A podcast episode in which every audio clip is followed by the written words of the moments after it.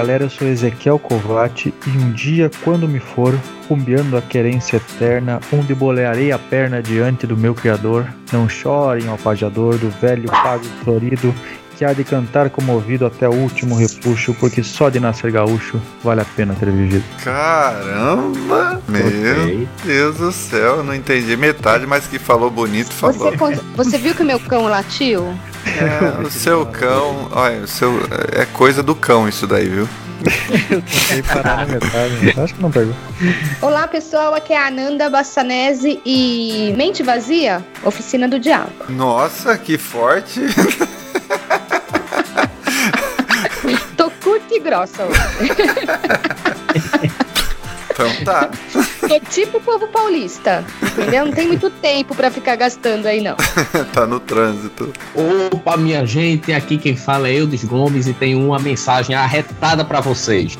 Nunca murche a ureia. Seja sempre persistente, sem medo de cara feia, pegue firme no batente. Se tem pedra no caminho, arrudeia rapidinho, meta os peitos e vai em frente. Vamos embora. E aí, pessoal, aqui é o Rodrigo Campos. Eu tô louco por um pato no tucupi, uma caldeirada, um pirarucu a casaco, uma mujica de peixe, um tacacá, um caruru paraense, um gurijuba, uma maniçoba, uma damorida e talvez um bolo de macaxeira para terminar. Vai engordar. É, só faltou um, um prato de cuscuz com charque. Puxa vida. Você sabe, você sabe que eu não sou muito fã de cuscuz? E é, eu sou doido. É, a Thalita também, ela faz sempre aqui e tal, mas é um negócio é. que não me chama muita atenção. Se tiver uma manteiga, esse cuscuz que é feito no Nordeste, se tiver uma manteiga assim, bem daquela gostosa, uhum. aí Isso. eu bastante. Agora, só o cuscuz assim, não gosto muito não, mas com manteiga. Entendi. É, tem que ter um acompanhamento. É, e o cuscuz paulista eu gosto muito. Ah, tem o, tem o paulista também? Tem aquele que vai ovo, ervilha. Aí mistura um monte de coisa, né? É. É, que aqui Você chama quer? cuscuz recheado. Recheado, ah. É. Dando um monte de breguesso, a gente come tudo. Bom, pessoal, como vocês puderam perceber, hoje a gente vai conversar sobre essa diversidade que há no, nas regiões. É o quê? Como vocês podem perceber, hoje a gente vai falar a respeito da diversidade que há nas regiões do Brasil, essa riqueza de jeitos diferentes de falar, de comidas típicas de cada lugar, essas peculiaridades presentes nas diversas idiosincrasias desse nosso Brasil varonil. Melhorou agora? Cada um de nós aqui ficou responsável por fazer uma pesquisa aí sobre uma determinada região do Brasil. E mais antes de nós entrarmos na nossa conversa, como é de praxe, a gente vai falar então sobre as indicações da semana e os comentários da semana. Vamos lá. É isso aí, pessoal. Vamos lá.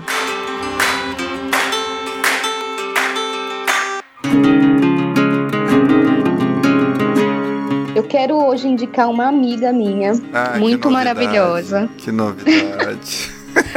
Ela, ela não costuma comentar na, nas nossas redes sociais, mas ela nos escuta toda quarta-feira, bem cedinho, ela já tá nos escutando e ela sempre vai fazendo comentários. É a coisa mais linda no meu WhatsApp. Tipo, nós estamos falando sobre o assunto e ela tá lá. Ah, eu também acho isso. Ah, eu também acho aquilo. Ah, eu gostei disso que o Eudes falou. Nossa, o Rodrigo fez uma, um comentário muito pertinente. Nossa, Ezequiel, ele é muito riquinho mesmo, né?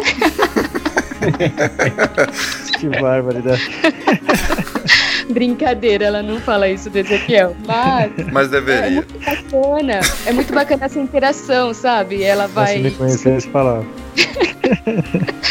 É, é, brincadeira, eu falei só pra tirar uma com você, tá? Ezequiel, não ia perder a oportunidade. Mas ela é muito bacana isso, que ela vai ouvindo e interagindo comigo, mandando lá no meu WhatsApp. E o nome dela é Jaqueline. É muito legal essa, esse feedback que ela me dá e ela me, me enche de vontade de fazer isso cada vez mais, assim. Então, Jaque, obrigada, amiga! Obrigada, amiga. Seja bem-vinda.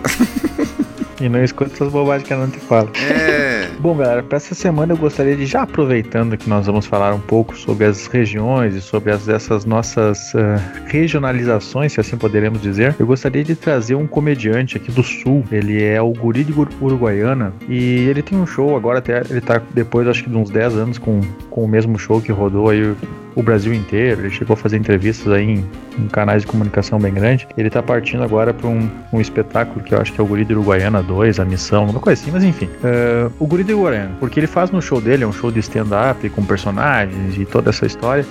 E, e, ele conta um pouco da história do Rio Grande do Sul, o, do porquê que a gente tem o sotaque dessa maneira, do porquê que as nossas músicas têm essas letras tão rabuscadas que ninguém entende. Então, quem gosta de comédia, quem gosta de uma coisa diferente, também quer conhecer um pouquinho mais sobre o Rio Grande do Sul, dá uma pesquisadinha aí pelas internets aí que com certeza vocês vão achar bem facilzinho o show dele e eu tenho certeza que vocês vão dar boas risadas e entender um pouquinho mais também sobre o sul do país e principalmente sobre o Rio Grande do Sul e da nossa cultura. Guri de Uruguaiana. A minha indicação da semana, na verdade, é uma indicação bem própria, porque eu, quero indicar para vocês o meu blog, que é o blog Caminhante Aprendiz que chegou aí nesse, nessa semana, uma marca importante, de 115 mil visualizações no blog, mais de 50 mil visitantes.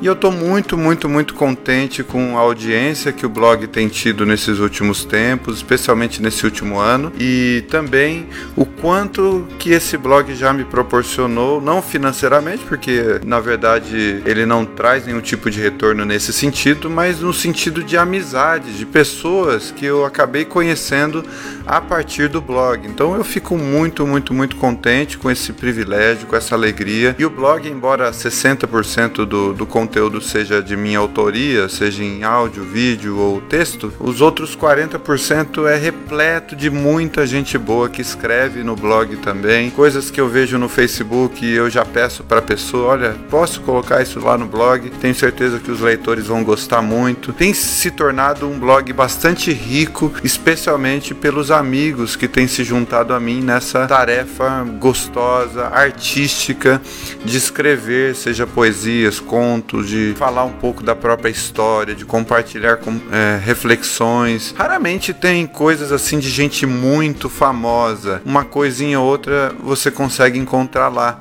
mas eu tenho tentado dar prioridade para os anônimos, para os artistas, escritores que às vezes passam desapercebidos é, da sociedade comum um todo, mas que têm um talento incrível e eu acho que precisam ter voz na sociedade. E eu tento fazer isso da melhor maneira possível e com o recurso que eu tenho nas mãos, que é o recurso do blog. Então, quero agradecer os leitores do blog Caminhante Aprendiz, para quem não sabe é www.caminhanteaprendiz.com.br e quero deixar essa indicação para quem ainda não conhece, dar um pulinho lá e conheça os conteúdos que lá estão. Tem coisas de filosofia, de teologia, sobre espiritualidade, tem música boa lá também, é, tem frases frases também de, de filósofos, de professores. Tenho certeza que se você visitar o blog Caminhante Aprendiz, alguma coisa boa você vai levar dele para sua vida. É verdade, hein, gente? Assina embaixo. A minha indicação nessa semana é para você que quer sentir um gosto dos falares nordestinos, você quer sentir o gosto das expressões nordestinas, dessa riqueza linguística presente no Nordeste.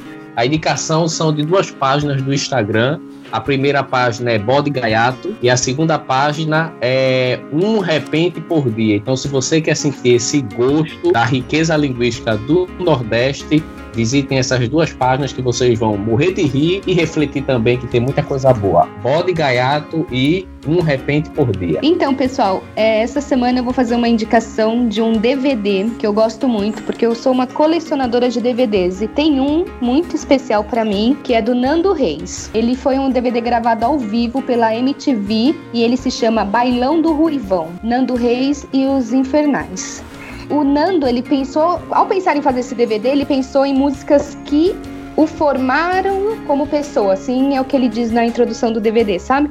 Então as músicas que ele gosta de ouvir na casa dele, sem ser trabalho, assim. Para vocês terem ideia, ele canta Vando, ele canta Guilherme Arantes, Zé Ramalho. Mas... Ele convida, é muito bom. Ele convida é, Zezé de Camargo e Luciano para cantar com ele no palco. É a coisa mais linda do mundo, sério mesmo. Também, sabe quem eles convidam para cantar com eles? Calypso tem que ver a Joelma cantando ao lado de Nando Reis. Nossa. Tô curioso. É muito, é, é muito gostoso. E fora isso, assim, é o Nando Reis, né? Maravilhoso sempre. Então, assim, é o que eu quero indicar essa semana. Tem uma pesquisadinha no YouTube, deve ter. Divirtam-se. É. Um vinho ou uma cervejinha bem gelada. Ai, que delícia. Várias músicas da Cássia Eller, por exemplo, quem escreveu foi o Nando Reis, porque ele amava escrever pra Cássia, né? Pra voz da Cássia. Então, Ah, muitas músicas da Cássia, quem escreveu foi o Nando. É, olha a intimidade. Eu sou demais, né? Nando. Amigo, menino, aqui em São Paulo é assim, a gente tropeça com. Não, mentira, não tropeça não. Muito artista. O nome do Nando Reis é José Fernando Gomes dos Reis. Então, se você não tem essa intimidade, por favor, chame ele de José Fernando Gomes dos Reis. Como diz o eu, de simbora, meu povo.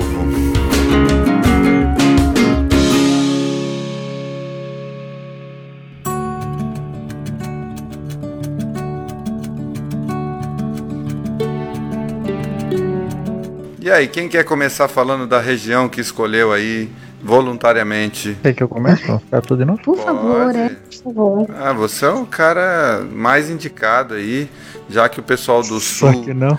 é, já que o pessoal do sul, entendeu? Eles eles se acham muito em relação às outras regiões. Já vamos Isso é começar, já vamos começar Ó. com a polêmica aqui. Esses gaúchos arrogantes, né, presunçosos que querem se tornar independentes do Brasil, você tá entendendo? Que acham os o, o- olha, comece, Ezequiel.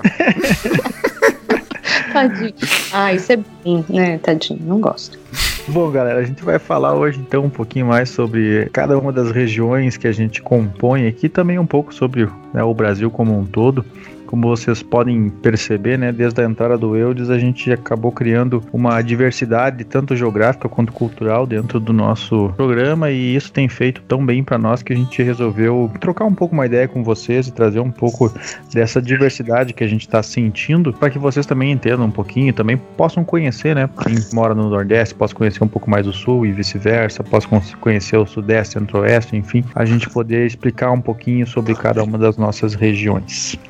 Me diga o que há de bom no sul do Brasil, seu Ezequiel. Bom, galera, o sul do Brasil ele é composto, né, primeiramente por Paraná, Rio Grande do Sul e Santa Catarina, né? A gente, com sempre aqui no, no Rio Grande do Sul, a gente fala que o melhor estado do Brasil é, o, é Santa Catarina, né? Porque ele separa o Rio Grande do Sul do resto dessa bosta.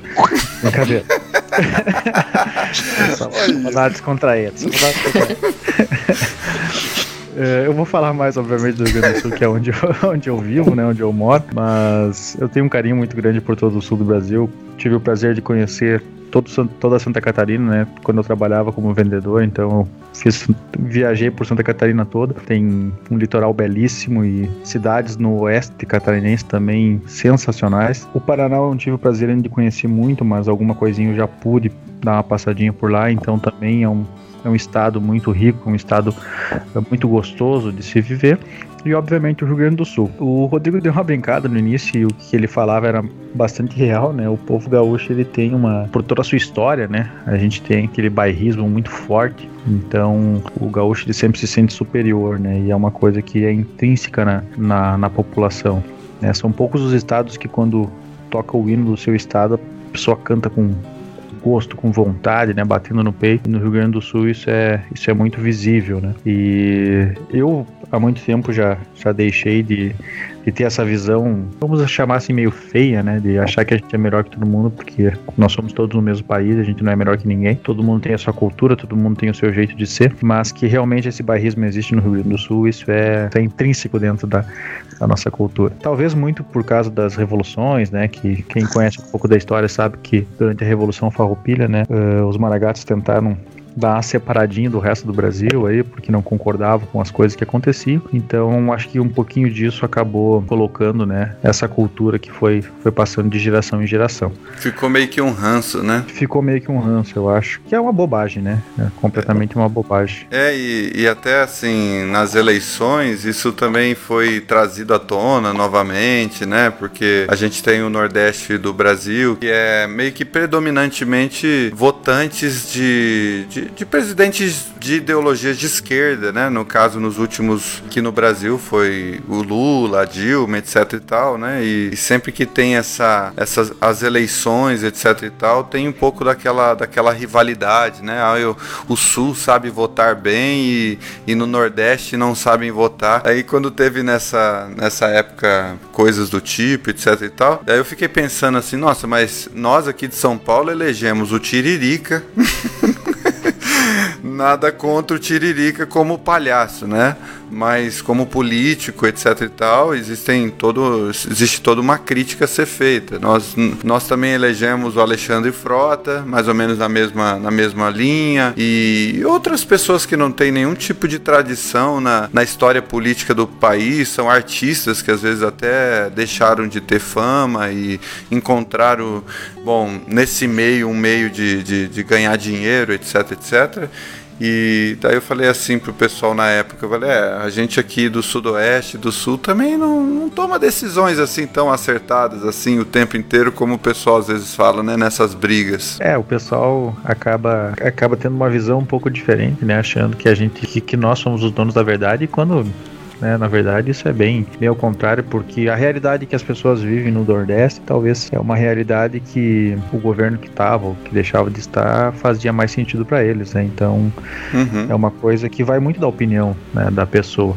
E o Rio Grande do Sul ele acaba tendo essa visão, né, como a gente já está colocando, de, de, superioridade, coisa, isso se reverte, né, e, e se vê em, em, muitos outros, em muitas outras questões. Por exemplo, se tu for ver uh, músicas do Nordeste, músicas Centro-Oeste, vamos pegar, sei lá, baião, funk, sertanejo lá do pessoal de Goiás. Todas essas músicas elas abraçam o Brasil e são muito bem aceitas, o forró, enfim, uhum. todo mundo conhece, né? Até eu convivo aqui na, uh, na Itália com com o pessoal do Nordeste, né, que moram junto comigo, e às vezes eles me perguntam: "Ah, tu conhece Ivete Sangalo? Tu conhece Asas de Águia?" Como se a gente não tivesse essa esse conhecimento. Eu falo: "Não, claro, obviamente, né, escuto, curto e tal". E mas o engraçado é que do contrário não, né? Porque uhum as músicas gaúchas não saem do, do, nosso estado, né? E isso é muito culpa nossa, porque a gente acaba fazendo com que isso não ganhe o país. Talvez por causa das nossas letras são muito rabuscadas, porque o, utiliza muito do, do dialeto gaúcho, né? Porque o, o Brasil é bonito essa cultura que a gente tem, essa diversidade, porque cada região tem um dialeto próprio, né? Verdade. Como se a gente tivesse várias línguas dentro do, da língua portuguesa, isso é muito legal. Mas o gaúcho ele coloca isso em tudo, né? Nos nossos poemas, nas nossas músicas, no nosso hino, tudo a gente faz da nossa maneira e isso acaba né, tendo uma dificuldade. Uh, fazendo uma pequena pergunta aqui, por exemplo, que música gaúcha, ou que banda gaúcha, ou que cantor gaúcha vocês conhecem? Verdade. Eu não conheço nenhuma, para falar a verdade, que eu me lembre assim de. de... Eu conheço um, um, escritor gaúcho. É que na escrita daí já, já, já globaliza mais, né? Porque uhum. geralmente usa a norma, a língua da norma culta, né? Mas música, realmente, eu não tô lembrando de um grande sucesso gaúcho ou coisa do tipo. Nem... Eu acho que o único nome que ganhou o Brasil mesmo foi o do Teixeirinha, né? Que Quem? Trabalhava o Teixeirinha, que ele trabalhava com cinema, tudo. E se vocês procurarem, vocês com certeza já ouviram uma música dele. E não vai ser difícil vocês lembrar uma música deles, mas por exemplo, a gente tem Fagundes, a gente tem tantas, tantos cantores que são muito famosos e que com certeza fora do país ninguém conhece. E isso é muito engraçado, né? Teve até uma a época que começou a ter esses, esses estouros de forró universitário, sertanejo universitário, a gente teve uma época que tinha o Tia Music, que não sei se vocês lembram, foi aonde começou o Michel Teló, ele tinha uma banda chamada a, o, a banda Tradição, né, que era composta pelo Michel Teló, enfim, e depois tinha Tia Garoto, Tia Sarandeia, Tia Barbaridade, tinha tudo que vocês possam imaginar. E acabou que quando começou a fazer sucesso, principalmente a Tradição, que tocou no Brasil inteiro, foram Faustão, foram em diversos desses programas de televisão aí, tocava aquela música, lá vai meu amor, lá vai meu amorzinho, remando, remando, remando no barquinho, algumas coisas desse tipo. Aconteceu que como eles tocavam uma música meio diferente, com um linguajar mais, sei lá, meio rabuscado, não era aquela coisa intrínseca da cultura gaúcha, eles foram proibidos de tocar em CTGs dentro do Rio Grande do Sul porque não era uma música tradicionalista. Então acabou que o Cheer Music, assim que nasceu, morreu, porque nós, que éramos os criadores, não queríamos escutar porque a gente achava que não era uma música que tinha a ver com a nossa cultura. Então até nisso a gente é um pouco mais fechado, enfim.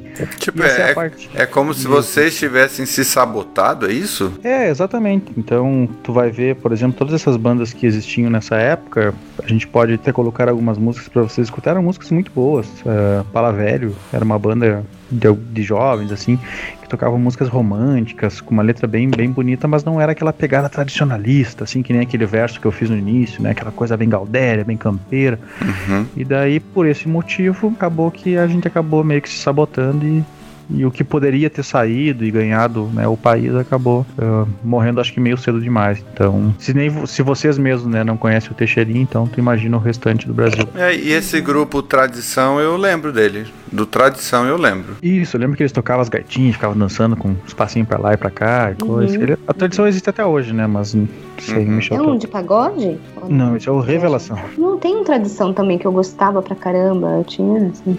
Será que não é o mesmo, então? Provavelmente. deixa eu pesquisar. É, provavelmente. E se for o pessoal de São Paulo aqui conhece?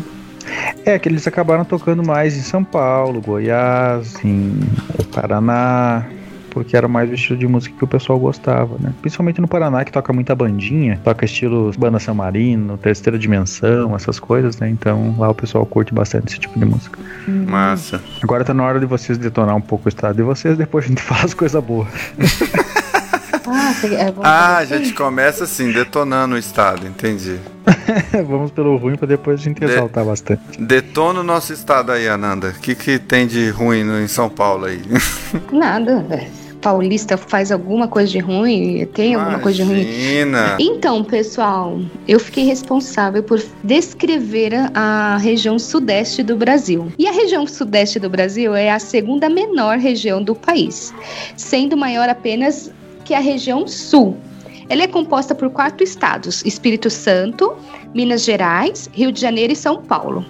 É a região mais desenvolvida do país, responsável por mais da metade do PIB brasileiro. E um, eu, obviamente, vou falar mais de São Paulo porque é onde eu moro, vivo e conheço, né? Então, assim, é, paulista ah, não tem tempo para nada, tá sempre ocupado a gente tem muita pressa. Nós acabamos que recebendo todo mundo, assim, digamos que é uma cidade que tem muitos imigrantes, né? Tanto de outros países como também é, dos estados vizinhos, né? Eu acho que é, o que mais denigre, assim, a, o povo paulista, a questão de a gente meio que se achar superior também, né? Na questão de sermos mais inteligentes, talvez. A gente acha que a gente fala o mais correto possível, é, que, que a, nós somos os mais inteligentes, que o pessoal do Nordeste a gente sempre tem essas críticas, né, sobre os outros estados, principalmente se for nordestino. Nossa. Não, com o Rio Grande do Sul, realmente não, porque eles são bem mais. se acham Melhor. muito mais. É. se acham muito mais. Mas os paulistas são bem soberbos, sim. Tudo é invisível aqui, sabe? As pessoas. Tudo não, as pessoas são invisíveis. Aqui é muito louco, gente. Andar no metrô e tá tão cheio, tudo tão lotado, você parece que você tá numa lata de sardinha e você não, não olhar pro olho de, de ninguém, assim, sabe? Quando eu comecei a andar de metrô, há uns três anos atrás, porque não, não, não há muito tempo que eu ando de transporte público, há três anos atrás que eu comecei a andar de metrô, eu chorava dentro do metrô, porque eu tava repleta de pessoas do lado, mas não tinha ninguém, assim, era muito louco, sabe? As pessoas no ponto de ônibus normalmente não falam bom dia, a não ser que você tá num bairro mais simples, as pessoas acabam falando. Onde eu moro hoje, eu percebo bastante isso. As pessoas falam mais bom dia, sabe? Assim, é no ponto de ônibus tal. Agora, onde eu morava antigamente, nem no elevador do, do condomínio onde eu morava se falava bom dia, boa tarde, boa noite. Enfim, é isso mais ou menos que eu enxergo de bastante negativo em São Paulo. Faltou, é... faltou falar do trânsito, que é horrível é... também. Pelo amor de Deus. Também. Hein? É caótico, mas o que acontece? Eu acho que é esse senso de urgência que atrapalha tudo, sabe? Porque, gente, como o povo é mal educado no trânsito, não pode esperar a, dar passagem para ninguém. Todo mundo quer passagem, sabe? É uma coisa de falta de educação. Ô povinho mal educado. Minas Gerais Eu sei que o povo são mais. É, é um povo mais acolhedor, eles são mais simples, assim, no sentido de ter esse negócio de, de você perceber o outro, de você ter mais contato com a natureza. A empresa que eu trabalho tem uma filial em Minas, mas é bem no início de Minas aqui pra gente. E lá eu já percebo, quando eu vou para lá fazer algumas visitas, que é demanda do meu trabalho, eu percebo esse esse afeto maior das pessoas lá. E fora que lá, gente, tem morro. E eu acho muito incrível. Da janela do escritório, eu olho para fora, tem morro. E aqui em São Paulo não tem isso, sabe? Como que a gente é o Pico do Jaraguá e só, assim, nem dá para ver da janela da minha casa, que é longe. Então lá você tem muito morro, tem fazendas, você vê animais. Por exemplo, as minhas filhas, elas estudam num, num que elas têm essa oportunidade de ter contatos com pessoas de outros estados. E ela comentou outro dia, o amigo dela mora num determinado lugar do Brasil, que eu não sei aonde, mas eu sei que é interior, e que, tipo, na casa dele tem galinha. E deu risada, assim, achou super engraçado, porque na casa do amigo tem galinha. Então é bem, é bem louco aqui pra gente de São Paulo, que é uma metrópole enorme, né? E aí em Minas eu sei que é assim. No Rio, eu já sei que não sei nada, sei nada do Rio, nada mesmo. Então acabo aqui falando de falar mal do estado sudoeste, sudeste. Cara, principalmente em cidades grandes, assim, né? Que eu não tenho essa vivência ainda. E quando a pessoa fala para mim, por exemplo, que sempre morei no interior, de trânsito, que nem tu falaste, demora 40 minutos, 16 quilômetros para ir até o teu trabalho, né? Para mim isso é uma coisa impensável, né? E a gente nem tá tão longe assim, né? Um, dois, três estados de distância. Então é, é interessante como a diversidade é, até nesse, nesse quesito, né? É, são dois mundos bem, bem diversos, né? Bem, bem paralelos. Percepção que eu tenho, assim, quando eu fui, por exemplo, a Curitiba, no sul, eu tinha essa impressão que você teve aí em relação aos metrôs, assim, de uma frieza, assim, por parte das pessoas. Ao mesmo tempo, quando eu fui pro Paraná, tipo Londrina, que é pertinho aqui de Presidente Prudente, a receptividade é enorme. Então, parece que às vezes varia mesmo de cidade para cidade, né? Às vezes não é a região inteira tem a mesma característica.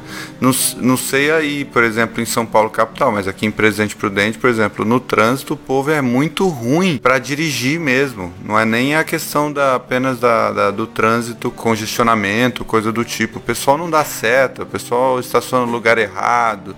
Se tiver como cortar por cima da calçada para poder fazer uma conversão que não pode, o pessoal faz mesmo e não tá nem aí aquelas uhum. adaptações meio que não importa qual é a lei, se a lei permite, se a lei não permite, aquela coisa do jeitinho brasileiro, que eu acho que é um pouco presente no Brasil inteiro, né? Mas aqui uhum. é é bem complicado essa questão do trânsito, assim. Você tem que realmente dirigir para você e para os outros, assim. E agora é, por... eu quero eu quero comprar briga com o povo paulista rapidamente que eu hum. tenho, tenho alguns bons amigos que moram no estado de São Paulo, além de vocês, obviamente. E por incrível que pareça, vocês não fazem isso, mas vários paulistas que eu conheço têm, eu poderia chamar de uma preguiça de falar, eu acho, porque não completam as palavras por inteiro. Né, e quando falam as coisas, falam comendo algumas letras ou tem fome. Porque se tem uma coisa que me irrita quando eu tô conversando com algumas pessoas é quando eles falam comendo, andando, indo, fazendo. Eu não sei se é fome, se é cansaço, mas por algum motivo essas letras são comidas e as palavras ficam faltando um pedacinho. Em, em Minas Gerais é pior ainda, porque daí entra o cadinho, né? É cadinho, é. um cadinho de queijo, um cadinho de gente.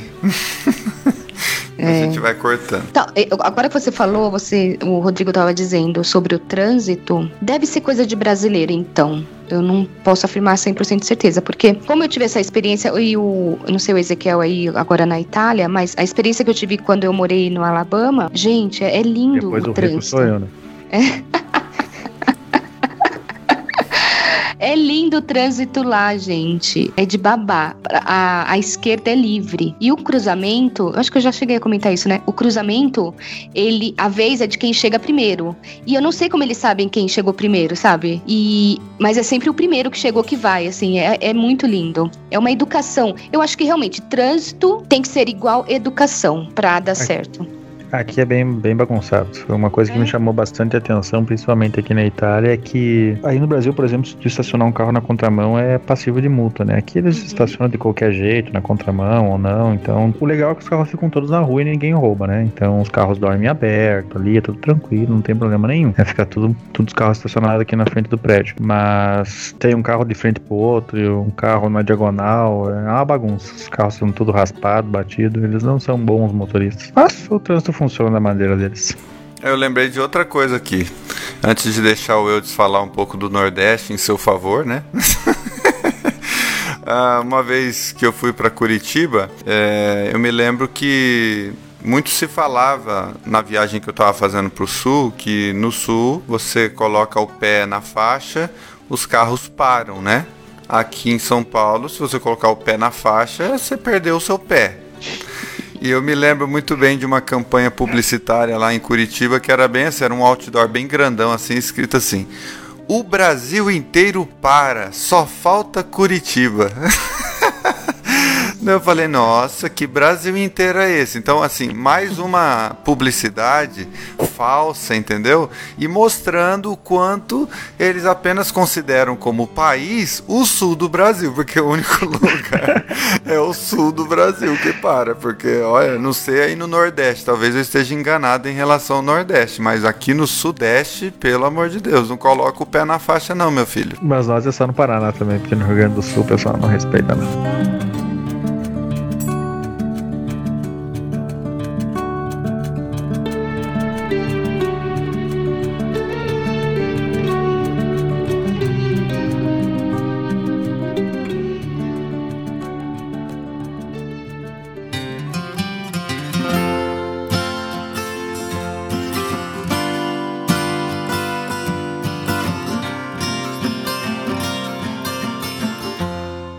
Alô, agora. Oi, Eudes, você tá, você tá morto, Eudes? Você morreu? Aí estão falando coisa negativa. O que tem de negativo no Nordeste é essa internet da peste que não pega direito.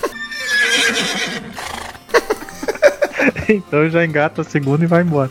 É, então vamos. Oxe, que raiva da moléstia. E eu aqui, eu digo, meu Deus. E eu falando algumas vezes e vocês não escutando. Eu digo, será? Esse povo me ignorando. Primeiro eu quero falar uma coisa. Eudes, você não ousa falar mal do Nordeste, tá ok? Ah, não vou não, só coloquei coisa boa aqui. Deixa Não, que, que dar deixa, que, é, deixa que falar mal a gente já fala, né? Infelizmente, o pessoal aqui do Sul já fala É. demais. Pois bem, vou, fiquei, fiquei responsável por falar desse, dessa região que tanto amo, tanto admiro, como também amo muito e admiro muito a todas as regiões do nosso Brasil tão diverso. Para falar do Nordeste, primeiro vou falar sobre quais são os estados que formam esta região, um pouco da história, bem pouco mesmo, algumas curiosidades históricas e os povos imigrantes que mais influenciaram na formação do Nordeste brasileiro. Bom, o Nordeste é formado por nove estados, que são eles: Maranhão, Piauí, Ceará, Bahia, Rio Grande do Norte, Paraíba, Sergipe, Alagoas e o meu Pernambuco, né? A região Nordeste tem uma curiosidade histórica que ela foi a primeira região do Brasil a ser visitada ou invadida, né? De- depende da pessoa que interpreta Que conta pelos espanhóis. e- Isso, isso. Então a região Nordeste foi a primeira região do Brasil a ser visitada pelos espanhóis e portugueses. Com as chegadas de Vicente Anes Pinzon, na minha cidade, inclusive, Cabo de Santo Agostinho, Pernambuco, lá em 26 de janeiro de 1500, e também com a chegada de Pedro Álvares Cabral, que foi lá na Bahia no dia 22 de abril do mesmo ano. São Luís do Maranhão é a única cidade brasileira que foi fundada pelos franceses, né? Tem uma curiosidade sobre João Pessoa, que já foi considerada a segunda cidade mais arborizada do mundo. Recife, aqui, a capital do meu estado, guarda certas particularidades por ter sido a sede do governo hol- holandês no Brasil e também da colonização portuguesa. E Salvador também tem uma peculiaridade, que são suas construções coloniais porque é destacada como um centro também, né, Salvador, como um centro da cultura africana no Brasil. Então, saindo um pouco dessa história bem básica de alguns estados da região do Nordeste, vou mencionar agora alguns povos imigrantes que mais influenciaram nesta região, que foram os africanos, os índios que já estavam aqui, né? Os italianos também tivemos essa imigração, os portugueses, os holandeses, os alemães, os ingleses no, no século XIX, também os árabes também teve muita influência na construção do nosso Nordeste brasileiro. E daqui a pouco eu vou falar sobre culinária, clima, é, variedade linguística, etc. Vocês já visitaram o Nordeste, ou Ezequiel e Ananda? Eu já. Que partes do E Nordeste? Ainda não. Eu ia muito pra Pernambuco, né? É... Mal sabia você quem tinha lá, hein? Mal sabia. Eu ia muito pra Porto de Galinhas, eu. Ah, sim, conheço, é uma cidade próxima aqui. Mas eu já fui pra. Só lugar que os pobres visitam, né? É, É. só lugar de pobre. É, né? Então, aí eu fui pra Olinda. É, eu fui já pra Olinda, fui fazer uns passeios, assim, sabe? É, já fui bastante coisas, assim, já fiz bastante coisa no Nordeste. Porque meu ex-sogro, ele era de Pernambuco. Então, o meu ex-marido, todas essas férias, ele queria ir visitar o pai dele. Então, assim, eu só conheço o Nordeste, eu não conheço outra região do, do Brasil, assim. Ô, Ananda, as férias nós íamos pra lá. Ah. não, só fazer uma observação que quem levantou essa, essa questão da, da- das viagens de pobre é o pobrezinho que mora na Itália, É. né? Na Itália. Ah, meu Deus. ai, ai. Então, e, e eu amo demais. Eu ficava impressionada quando. Porque eu dirigia, né, na- nos lugares, assim, lá em Pernambuco, eu dirigia ia pro shopping, eu fazia todos os passeios, tudo. Guararape, sabe? É Guararape, né? É. É, eu Jaboatão dos Guararapes. Jaboatão, Isso, Isso, Jaboatão é dos isso. Guararapes. Meu ex-sogro morava em Jaboatão dos Guararapes. Aí a gente ia visitando vários lugares, passava. Era muito gostoso. Enfim, é, eu, eu tava procurando algum lugar, eu falava, por favor, eu falava na rua, eu falava, por gentileza, você sabe onde fica tal lugar? Gente, pensa numa pessoa. Ai, vem cá, me segue. Saía correndo na frente do carro, correndo. Uma hora depois. Duas horas depois. pra me mostrar onde era. É uma.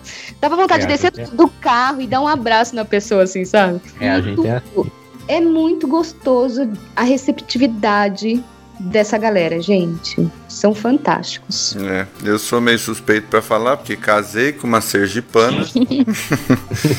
Viajo quase todo ano pro Maranhão, pra São Luís. Me apaixonei de uma forma tão grande pelo povo maranhense que eu nem sei como explicar esse negócio. E realmente eu, eu acho que eles têm muito a ensinar a nós do sul aqui do Brasil, principalmente em relação a como amar. E uma das minhas teorias em relação a essa questão do amor e da receptividade, da hospitalidade tão presente assim no povo nordestino, tem a ver também com o fato de que é um povo sofrido, né? É um povo que sempre enfrentou muitas adversidades eu acho que é um povo que aprendeu a somar forças no meio da dor, sabe? A encontrar essa capacidade de ser suporte um do outro. E eu acho que isso acaba sendo de alguma forma refletido na maneira como eles tratam todos os que vão lá visitar. Então isso é, é incrível mesmo. Uma coisa que eu acho interessante também agora vamos ressaltar algumas qualidades né, do, do meu estado, né, já que eu só, senão vamos pensar que eu só tô metendo bomba. É, da mesma forma que a gente tem como um ponto negativo essa, esse tradicionalismo que a gente bate tanto no peito, ele também é um ponto muito positivo, né? Porque através disso a gente acabou criando uma identidade que ela é muito bonita. né? Então quem participa de festivais, quem participa de, de rodeios e eventos aqui no, no sul, né? Tanto no Rio Grande do Sul, Santa Catarina e Paraná, quando tem a ver com a cultura gaúcha, né? Percebe o quão rica ela é, né? Questão da música, da dança, eh, do folclore como um todo, né? Eh, Passo Fundo, que é a cidade onde eu nasci, ela é conhecida como a capital nacional da literatura no Brasil, né? Então, até porque se é nacional é no Brasil. Que merda, hein? Sabia não? Então é muito é muito gratificante, né, ter, ter esse esse reconhecimento, né, por trabalhar tanto com, com a cultura e, e, e esse é um, um evento que a gente traz todo o Brasil para lá, então vem escritores, vem pessoas de todo todo mundo lá para trazer um pouco mais e discutir um pouco mais sobre isso. A gente tem o Festival do Folclore também lá na minha cidade, que também abraça o mundo inteiro, então teve anos que veio pessoas da Rússia, veio pessoas da África, veio pessoas do Japão, enfim, então acaba se misturando com a nossa cultura gaúcha, com a nossa dança, né? A culinária gaúcha é uma culinária muito vasta, é muito rica e não tem quem não conheça o churrasco, né? Talvez cada um faça da sua forma, mas com certeza aqueles que provam e que conhecem o churrasco gaúcho sabem o valor que tem a forma como é feito, né, o sabor da carne. Muito da nossa cultura também, né, se mistura com a cultura uruguaia, com a cultura argentina, que são, né, os países que fazem fronteira conosco ali. Então, a gente se mistura muito um pouco com isso, né? E como não falar, obviamente, do chimarrão, né, que é a nossa é. bebida típica, né, que veio também, né, um pouco da mistura da, da Argentina, um pouco da mistura do Uruguai, né, a erva mate. Então é uma coisa da qual eu não vivo sem. Inclusive aqui para Itália, quando eu e minha esposa viemos na mala, né, a gente trouxe junto a erva mate e ela estava acabando uh, semana passada e a gente acabou fazendo uma pesquisa aqui pelo Google por, por tudo quanto é lado para tentar achar um lugar próximo que tinha para comprar e graças a Deus achamos um, mercado, se assim possa dizer, que vendia produtos sul-americanos. Os donos eram dois peruanos e vendiam coisas do Brasil, Argentina, Uruguai. Então lá tinha cachaça, uh, tinha erva de tererê ou tereré, como cada um chama, erva mate, tinha picanha, costela, velho barreiro, 51, uh, farofa, tapioca, enfim, tudo que tem a ver da nossa cultura a gente controlar, a gente conseguiu comprar um pouco de erva, tamanho ao vício dessa galera em tomar chimarrão, né? Então, são coisas que eu sou completamente apaixonado e por mais que eu conheça bastante culturas e bastante diversidade, principalmente gastronomia, né, que é um, um, local que eu entendo um pouco, né, porque é uma coisa que eu gosto, que eu estudei. É, a gastronomia gaúcha para mim é algo que é muito, muito legal e, e, deve ser valorizado. Eu, quando tu falaste de é, em, no chimarrão, né? Eu tive uma experiência não muito boa com ele. Conte-me mais sobre isso. Há dois anos eu fui para um evento internacional aqui em Pernambuco sobre hipertexto, né? Questão da foi realizado pela Universidade Federal daqui. E, na, e eu estava em algum mini curso e na frente tinha umas meninas, eh, com certeza do sul, né? E uma tinha esse negócio do chimarrão, né? E ela na frente eu senti naquela catinga. Eu digo, o que é isso, meu Deus do céu? Que catinga é essa, meu? Será que alguém tá fumando maconha dependendo da pessoa? Eu digo, o que é isso, meu Deus? E eu perdendo a palestra todinha. Quando eu ver era a menina colocando um, uma, uma, garrafa térmica, água quente dentro, né? E bebendo. Eu digo, ah, é o chimarrão. Mas que catinga é essa? Eu queria sair. Nossa. Pode ser, pode ser. Existem, existem diversos tipos de erva, né? De erva mata. Então, tem ervas que são mais fortes, ervas que são mais fracas. É, ultimamente, uma coisa que não me agrada muito, que botam açúcar também para adoçar. Se é uma bebida amarga, né? Então não tem por que adoçar, né? Aí toma um chá, toma outra coisa. Mas enfim, tem gente que tá botando açúcar. Ela pode ser moída de forma grossa, que ela fica com as folhas maiores, então ela né, tem um sabor mais marcante também e acaba tendo um cheiro também mais forte, mas a princípio não era para ter cheiro nenhum. Então não sei se a cuia dela não tava meio suja, ou se elas não estavam meio fedendo. ou se era maconha ou, mesmo. Ou se elas estavam dizendo que estavam bebendo chimarrão, mas estavam era Exatamente. Exatamente. Aí eu não fiquei assim tão incomodado, só era um cheiro estranho. Mas ali eu já comecei a refletir da questão da diversidade e uma coisa que é bom para o outro não é não é bom para mim, mas eu tenho que ficar no meu lugar respeitando o que é a cultura. Uhum. É ali mesmo eu digo, poxa, que interessante. E aqui, se fosse é, nesse local, o chimarrão me incomoda, mas para ela, ela tá bebendo aquilo. Então veja a questão da diversidade. Verdade. E a questão do respeito que a gente tem por, pelo que o outro é diferente, né? A gente uma não tem que querer, querer, que o outro seja igual, independente de. Isso é uma coisa básica, que foi uma questão de comida, né? Não é questão de cultura, mas ainda que não tem essa questão de cultura superior ou inferior, a sociologia já acabou com isso, né? O que há são culturas distintas e tá, já tá na hora de a gente acabar com isso, dizer que um é melhor que o outro por causa de uma região tal e outra. Verdade. Uhum. Uma coisa que reforça, uma coisa que reforça muito isso que tu tá falando, como eu disse, né, eu tô no lugar que eu tô vivendo, eu tô morando com alguns nordestinos, né? Então é bem legal, tô aprendendo bastante com eles, porque é uma cultura que eu sempre tive vontade de conhecer e aprender, né? Então, tô podendo comer algumas comidas típicas, enfim, e principalmente conviver com a cultura. E eu sei que é muito forte aí na, na região nordeste, né? Principalmente na Bahia, coisa, o azeite de dendê, né? Uhum. E é engraçado que aqui na Itália eles têm um pavor absoluto de azeite de dendê. Aqui eles chamam de óleo de palma. Então todas as coisas que tu vai no mercado comprar, sei lá, tu vai comprar uma massa, tu vai comprar uma bolacha ou biscoito, tu vai comprar qualquer coisa, qualquer coisa sempre tá escrito embaixo, sem eh, óleo de palma ou sem azeite de dendê. Porque eles não conseguem nem com o cheiro. Eles dizem que dá câncer, na televisão aparece matéria dizendo que não é pra comer azeite de dendê. Então a gente acha muito engraçado isso aqui, né? Porque senão o Nordeste já teria sido dizimado, né? Exatamente. Tudo é com É, azeite. Foi só um, foi só um adendo. Então, minha gente, me fala, eu quero saber de vocês qual é a culinária das regiões que vocês ficaram responsáveis. Eu tô curioso, eu gosto de comer muito e quero saber o nome de alguns pratos típicos das regiões que vocês vão falar. Ah, é um bom assunto pra gente falar. Bom assunto. Ah, na região sudeste, a variedade gastronômica surgiu principalmente por causa das chegadas dos imigrantes, né? Dos colonizadores e também dos povos que já residiam no Brasil. É, desde a colonização, é, o contato com jesuítas, com índios, é, mantendo-se no litoral capixaba, parte da cultura e a culinária foi incorporada aos seus costumes atuais. Depois, com os bandeirantes que desbravavam, desbravaram o interior, especialmente, especialmente Minas Gerais, em busca de riquezas ao realizarem grandes viagens, precisavam carregar alimentos duráveis como feijão, milho, que posteriormente deu origem ao virado paulista. Atualmente ele é feito, é, adicionaram ao virado paulista, não sei se vocês já comeram, alho, cebola, toucinho, é uma delícia. Com o declínio da busca do ouro em Minas Gerais, o estado passou a investir na produção pecuária e através do leite veio se tornar o maior produtor de queijo do Brasil e de doces também. Minas Gerais, né? É, outras influências vieram através dos imigrantes italianos e japoneses. Em São Paulo, que trouxeram a pizza, o sushi, o sashimi. Árabes e espanhóis do, é, no Rio de Janeiro trouxeram é, co- es- é, comidas como esfirras, tabules, quibes, kaftas, paella, dentre outras. E os alemão, alemães e também os italianos no, no estado do Espírito Santo trouxeram pratos como polenta, o café colonial, chucrutes, que eu particularmente não sei o que é. E é isso, assim. No Rio de Janeiro, ahn, o que é mais popular, conforme a pesquisa que eu fiz, é feijoada, né? Feijão preto, lá que eles comem muito feijão preto.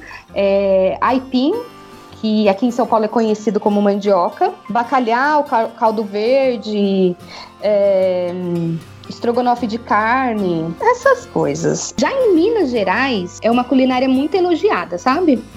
E a comida mineira a gente considera que é uma comida mais pesada, assim, sabe? Bastante coisa com porco, assim, né? Então é uma comidinha mais pesada e maravilhosa, bastante toucinho. É uma comida bem cas- caseira, assim, a gente considera uma comida bastante caseira. E paulista adora ir em restaurante mineiro, assim. Eu, por exemplo, adoro. Tem um, um feijão chamado fe- feijão tropeiro, que é simplesmente maravilhoso. Tutu. Vocês já comeram tutu de feijão? Não. Não. É algo assim divino. É tipo um feijão feito Hum. com fa- uma farinha e vai bacon dentro, sabe? Toucinho dentro, dentro, torresmo. Aí tem um. acompanha couve refogada. É bisteca mesmo, bisteca suína. E arroz. É um prato delicioso, assim. Você sai lambendo os beiços, sabe? É muito bom. Pão de queijo, né? Em Minas Gerais, muito popular. Ah, eu É, gosto demais de pão de queijo. Meu É. Deus. É muito bom mesmo, eu gosto também. Em São Paulo, é muita pizza, né? O povo paulista come muita pizza. É, virada paulista, feijão tropeiro, bauru. Vocês sabem o que é bauru? Um lanche, lanche chamado bauru? Não. Não? Ah, tá. É muito bom, é um lanchinho tipo presunto. O verdadeiro bauru, na verdade, ele é feito com lar- largato. Uma carne chamada largato, que é um pedaço Uhum. de um, um pedaço determinado, um corte do, do boi. Então, o original bauru é feito assim. E ele te- é o lagarto com queijo, tomate, é bem quentinho, no pão francês e é delicioso, assim. Tem um restaurante aqui que eu adoro ir, ele chama Ponto Chique. E eu vou lá pra comer esse bauru e além do lanchão que vem, vem um, vem um complemento, assim, batata frita. E aí eu peço aquele milkshake de morango. Pelo amor de Deus, eu saio de lá 3 quilos mais pesada. é, muito bom. Linguiça frita, a gente come muito, mas acho que não é nada muito diferente do restante, sabe? Acho que é isso. Já no Espírito Santo, é, eu pesquisei, eu nunca fui para Espírito Santo, mas pelo que eu pesquisei, lá tem uns pratos típicos assim, que chamado torta capixaba, moqueca capixaba, que é peixe e camarão, sabe? Muma de siri, que eu não faço ideia do que é muma de siri. Caranguejada, pirão, pirão eu sei, pirão é de peixe também. Então, pelo que eu tô vendo aqui, tudo de peixe, assim, sabe? Que, be que bebe, eu amo que bebe. Você sabe que, que bebe é feito de abóbora. Aquela Isso, abóbora... aqui, aqui é. chama Key Baby. Ai, que legal. Aqui é Key é, Baby. E é, né? Que interessante. É. Isso aí é igual tele... é isso, aí, isso aí é igual telefone sem fio, fi. O pessoal é. fala uma coisa lá no Nordeste, até chegar aqui em São Paulo, fica que baby, vira que bebe, e se chegar lá no Sul, fica só o que mesmo e tá tudo certo. É. Ou então que come. que come, é. é. Mas é uma delícia, gente. Então é isso.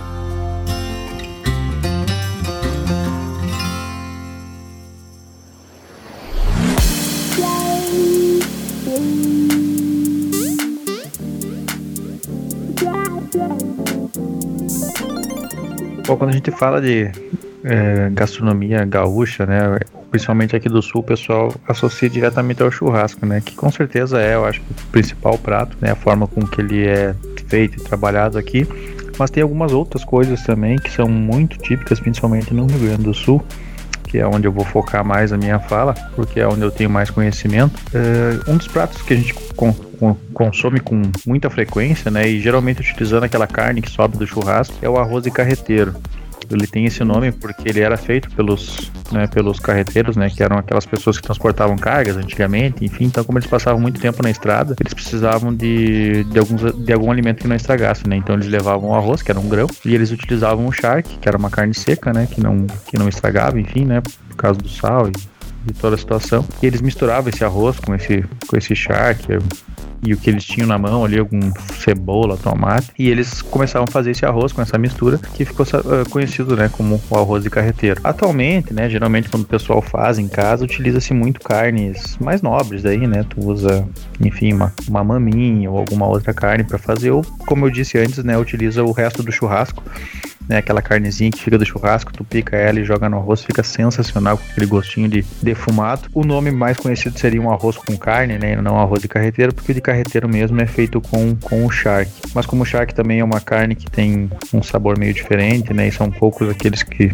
têm um paladar que, que, que gostam mesmo do charque, né? Então a gente acaba utilizando outras carnes. Uh, Perto do litoral também é, é, feito muito, muito peixe, né? E um dos pratos típicos que tem lá é a tainha. Principalmente tem até um, um festival que eles fazem da tainha na taquara, né? Taquara é aqueles bambu. Então eles pegam um pedaço de bambu, cortam ele e utilizam ele como se fosse um espeto assim e botam uma tainha dentro desse bambu e assam ela na brasa. Então, para quem gosta de frutos do mar e de peixe, é um prato bem interessante. O matambre recheado também, esse é um prato que eu gosto muito, a gente fazia muito lá em casa, meu pai adora matambre recheado né, que é um corte da carne que a gente recheia com presunto, queijo, bacon, enfim, né, o céu é o limite, cada um recheia com aquilo que achar melhor. Uh, a gente faz muitas carnes né, recheadas, faz picanha recheada, costela recheada, uh, picanha invertida, enfim, tudo que for carne a gente gosta de mexer e gosta de fazer coisas, coisas diferentes, né? Então é bem, é bem bom. Existem alguns pratos uh, de sobremesa que são bem típicos, né? O sagu é um deles. É, o sagu é um caso de amor e ódio no Rio Grande do Sul, né? Porque tem gente que, como assim como eu, né? Que é apaixonado por sagu e tem gente que acha a coisa mais inútil do mundo né? Que é. Eu acho sensacional. Um saguzinho com creme de, numa, num domingo de churrasco. Vinho, né? Com vinho, claro, mas tu faz um cremezinho branco e joga em cima, ó, fica Nossa, depois do churrasco. É sensacional. Outro prato que também ô, é muito. Ô, Ezequiel. Deixa eu só Diga. te interromper falando uma coisa assim. É, você me falou de sagu, me lembrou de um humorista aí do sul do Brasil chamado Paulinho, Paulinho Micharia. Ele tem uma parte do show dele de humor que ele fala sobre sagu. É, um, é uma das partes mais engraçadas de todos os, os stand-ups que eu conheço por aí. Ele é bem eu ia comentar sobre isso, é, é Ele é bem conhecido como é, por ser um humorista que não utiliza muito palavrão, né? Faz um humor bem pra família mesmo. E tem uma parte do show dele que é, é fantástico, ele é muito bom. Mas Falando em sagu, lá em Taquari inventaram o tal de sagu, gente. Que criatividade. A mamãe obrigava nós a comer sagu. Um doce que tu tem que obrigar uma criança a comer é porque não ficou bom. Se for bom, a criança come por conta, até demais. Se, se, se escapa de ti, vai lá e pega. A criança tu obriga a comer repolho, couve-flor, essas coisas que elas não, aspargo, esse negócio, cenoura, essas coisas que elas não gostam, que é bom, faz bem pra saúde, as crianças não gostam. Agora doce, vai obrigar mesmo. A criança pressente o perigo. Eu calculava isso aí, vai me grudar todo. A mãe dizia, come um saguzinho pra crescer e ficar bonito. Adiantou o sacrifício? É, quem não conhece o Sagu, uma forma de conhecer é escutar, assistindo o show dele, que é muito bom mesmo. Outro prato, outro doce, então, que é muito famoso no Rio Grande do Sul, que ele já é mais é, típico da culinária alemã, é a cuca. É daí que vem o nome do, do nosso maravilhoso personagem. É, a cuca ele não é, é, nada mais é do que um pão doce. Ele é um, é um pãozinho que a gente faz, né? Que ele é bem doce e no Rio Grande do Sul, por causa dessa cultura alemã, ele é sempre feito recheado. Então é recheado com doce de leite, é recheado com alguma geleia de é, figo, uva, morango, enfim, o céu é o limite também aqui. Tu pode inventar o que tu quiser, pode fazer com coco, pode fazer com chocolate. E geralmente nas festas alemãs que tem no Rio Grande do Sul, como Oktoberfest e coisa, é muito consumido junto com linguiça ou salame alemão, enfim. Então faz aqueles aquelas festas da cuca com linguiça e é um prato bem bem bom, bem interessante também para quem quiser visitar o Rio Grande do Sul, não vai se arrepender. Foca no churrasco e foca nas carnes e nos doces que é sucesso garantido. Hum, delícia. Falando da culinária nordestina, eu eu elenquei alguns pratos aqui muito interessantes. O primeiro que eu coloquei de cabeça foi o cuscuz com charque. Temos também aqui no Nordeste a conhecida muqueca, temos o vatapá. Esse nome chega engraçado, buchada de bode, que é um negócio redondo assim, coloca tudo de dentro do bode. Eu não gosto não porque fede. Esse não me agrada também, esse eu conheço. É, mas tem gente que gosta. Buchada de bode. aqui parecido com o nome é mondongo. É a mesma, é, é, quase que a mesma Bom, ideia. Temos o acarajé, né, que é receita de origem africana. Ah, meu sonho é comer o acarajé. Isso. Temos o sarapatel, que aí acho que muita gente tem nojo, porque é um prato que é, é criado com vísceras de porco, bode ou carneiro. E é tudo cozinhado com sangue do animal. É uma mistureba toda, entendeu? Aí dá o sarapatel. Eu mesmo gosto muito. Hum. Aí esse sarapatel muitos religiosos, principalmente cristãos, não comem, né? Porque tem a questão do sangue do animal. Mas eu tô comendo é tudo. Não vou te negar que não me, aparece, não me pareceu apetitoso. é, você gostou. eu acredito. Sim, é, e tem um prato também que é chamado baião de dois, que é tipo do Ceará, né? Uhum. E na, a criação desse prato é interessante porque há relatos de que, em meio às grandes secas que o Ceará passou e também a grande escassez de comida, os cearenses se juntavam e, e pegavam as sobras de arroz e feijão com um pouco de carne seca e umas talinhas de queijo coalho. Aí eles co cozinhavam tudo junto e assim deu início ao conhecido baião de dois daqui do Nordeste. Então, surgiu, há relatos que dizem que surgiu dessa forma. Também uhum. temos a famosa tapioca, que é feita da, da massa da mandioca, né? A goma. Temos a macaxeira, que em certos lugares do Brasil chama de aipim, mandioca. Tem também o inhame, que é uma raiz muito boa, batata doce e outros tipos de comidas, né? O importante é ter o bucho cheio, como se fala aqui. Muito bom. Eu, eu tenho presente bastante dessas comidas típicas do Nordeste, claro, né? Por causa da Talita. Talita, ao invés de tomar café com pão, geralmente faz uma tapioca e gosta de cuscuz e, e macaxeira, por exemplo. É, aqui se chama escondidinho, o que aí se chama macaxeira ao forno. Também é a minha, minha hum. comida favorita, assim.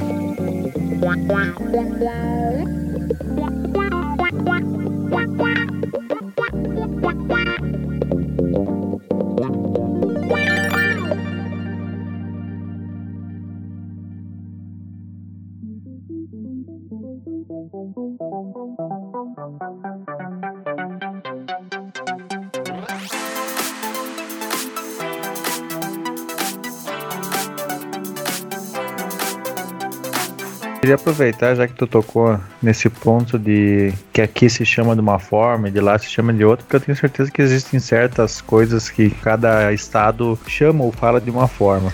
E eu gostaria que a gente tentasse descobrir um pouco com algumas, algumas palavras, enfim, que cada um de nós vai trazer para se os outros descobrem o que significa ou pelo menos sabem qual é o, o nome que se assemelha ou enfim o, o, o nome que é chamado em outra parte do país. Uhum. Vamos lá, o nome, o nome desse quadro é Game do Ezequiel. Só Tá certo, roda a vinheta. Eu quero começar com uma fruta, então. Alguém de vocês já comeu uma bergamota? Bergamota. Então, quando você falou, eu falava, eu pensei, eu conheço, porque minha mãe já foi feirante. Eu ia pra feira quando eu era criancinha, eu tinha uns 11 anos, 11, 12 anos. Eu, eu já fui pra feira com a minha mãe. E eu lembro de- desse negócio, né? E olhando aqui, eu falei, ah, faz sentido. Eu não vou contar porque eu acho que é você que tem que contar. É, eu também não vou contar que é mexerica. É, também conhecida como mexerica, tangerina. Mas aqui no Rio Grande do Sul nós chamamos de bergamota. Inclusive, uma das coisas que a gente mais gosta de fazer quando tá no inverno é tu comer uma bergamota e lagartear no sol. Largachar no sol. Aí. Saúde. Descansar, tomar um solzinho. e- Exatamente, fazer que nem as lagartixas, né? Deitar no sol, ficar com aquele solzinho se esquentando, né? Principalmente no inverno que tá gelado e a tangerina, a mexerica, a bergamota é uma, uma fruta que, né, pelo menos no Rio Grande do Sul, ela, ela é do inverno, então é uma das coisas que a gente gosta muito de fazer é comer uma bergamota lagarteando diretamente no sol. Alguém de vocês já comeu um butiá? Butiá? Butiá. Ou tomou uma cachaça de butiá? O que é um butiá, Ezequiel? Não faço a mínima ideia. O butiá é uma fruta interessante, porque inclusive eu perguntei pro pessoal que mora aqui comigo no Nordeste, esses dias nós estávamos falando de nome de frutas. É, por exemplo, sei lá, jaca e coisas que não, não tem no Rio Grande do Sul. E ninguém conhecia o tal do butiá, cara, que é uma fruta tão, tão típica. Inclusive tem dois ou três pés de butiá na minha casa lá. Que ela é uma fruta pequenininha assim, eh, laranja ou amarelinha. Ela tem um gosto mais, mais cítrico, né? Quando ela não tá tão, tão madura, ela é um pouquinho mais azeda e quando ela tá bem madurinha, ela tem aquele. Sabe aquele, ah, aquele sabor que tu come que ele começa doce e vai terminando meio azedinho assim? Uhum. É mais ou menos assim, então o pessoal gosta bastante de misturar na cachaça, fazer, pegar um pouco de aguardente ou pegar um pouco de, de graspa ou grapa, enfim, e jogar um butiazinho dentro, isso fica uma cachaçinha sensacional. Puxa vida. Agora é a minha vez, posso? Claro. Pronto, eu quero saber se vocês sabem o que é cibito baleado. Cibito baleado é uma pessoa que Alguém tá morreu. quase morrendo. Eu, eu digo assim, Rodrigo é um cibito baleado. O que é que eu quero dizer com isso? Eu não deixava, hein, Rodrigo? Eu ia pra cima. Eu quero dizer que ele é uma pessoa muito magra. É cibito baleado. Ah, Tanto que tu é um mentiroso, então. Se eu digo Ezequiel é um cagado, Aí eu vou ter que o que isso quer concordar. dizer? Sortudo, né? isso, É, é, também. isso. Ah, então é igual. Isso, Sortudo, Mas, pronto. mas pode ser um cara também que fez cocô na calça, também é um cara cagado. É, pode, pode ser também. Deixa eu ver um aqui. O que vocês acham que é. Eu quero saber se vocês sabem o que é ou não. Catota. Catota. Como Eu é? acho que é catota do nariz, assim. É, É isso catota. mesmo. Sujeira do nariz. catota. Ah, coisa assim. Ah, tá. Boa, boa. Boa, né? Catota. Não, só mais uma. Que seria arenga. Arenga. Isso. Eu digo. Deixa eu fazer um contexto. Eu digo arenga muito com Ananda. E ela tá Ah, só pode ser, sabe o quê? Ele bulinar comigo, Não, ficar é- fazendo o- eu ficar com vergonha. Briga, briga, Ah. discussão. Ah, entendeu? bom. É isso. É arengar. Nós estamos tipo soletrando aqui, é sinônimo, utilização numa frase. pra tentar descobrir o que significa. Eu sei que eu não falei isso antes, mas eu fiquei responsável para falar sobre a região norte e centro-oeste. Então, o pessoal que mora aí no norte ou no centro-oeste do Brasil não se sintam chateados, tá? Mas é que eu preferi ficar mais quieto porque o pessoal está representando a região deles. Então, é bem legal isso, a gente ver essas características. Mas já aproveitando, eu vou aproveitar o gancho das palavras para dizer o seguinte, que a região norte ela é formada pelo Acre, pelo Amapá, Amazonas, Pará, Rondônia, Roraima e Tocantins, então é aquela região norte, enquanto que na região centro-oeste é aquela região ali de Goiás, Mato Grosso do Sul, Mato Grosso, Distrito Federal, que é onde tem a nossa famosa Brasília. E uma, um dos jeitos de falar amazonense que é bem interessante, que eu queria que vocês acertassem, e talvez o Eudes tenha capacidade de acertar, porque é meio. É, é, pro, é pro norte do Brasil. Por exemplo, o que, que é estar brocado? Não sei não. Brocador? Eu tô brocado. Arretado, encabulado com algo pensativo. Não, tô fa- Cansado? Não, tô faminto. Faminto. Caramba, Faminto é. Eu vivo brocado, então. eu tô brocado nesse momento. Outra palavra aí pra vocês aí, dos amazonenses, vai. Eu tô até o tucupi. O que que significa? O que que significa essa expressão? Eu tô até o tucupi. Tá cheio, tá irritado, tá, não aguenta mais. Não, eu tô até o limite máximo. Eu tô até o tucupi. Ah, é. Foi quase, foi quase, foi quase. É, você pode ver que algumas expressões dos amazonenses têm a ver com o fato de que tem uma cultura indígena bem grande. Então são palavras em tupi-guarani. Por exemplo, menino lá eles chamam de curumim e menina eles chamam de, de cunhantã. Poxa, é, eu fico bestinho com isso. Interessante, né? Então eu jamais É saberia. demais.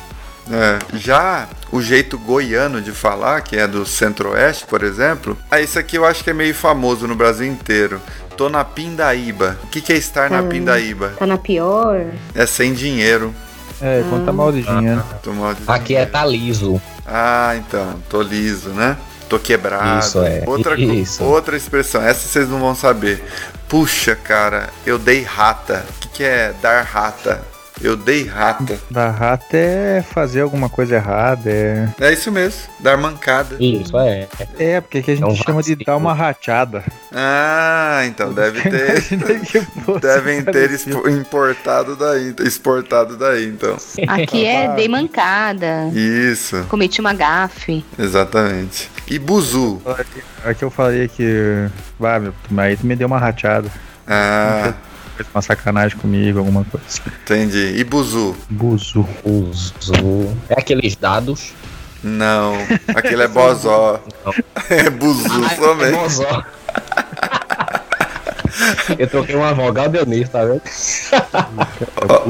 Então, o pessoal, o pessoal goi- do- os goianos também gostam de cortar bastante as palavras, né? Tipo, falar é bom, é bom demais da conta, friozinho, coisinho. É um ônibus? E buzu é ônibus, exatamente. Ah, merda. Que em São Paulo, cê- às vezes você pode encontrar, ah, vou pegar o busão, né? É, o busão É, busão. mas o buzu. É, mas lá é. É. Buzu.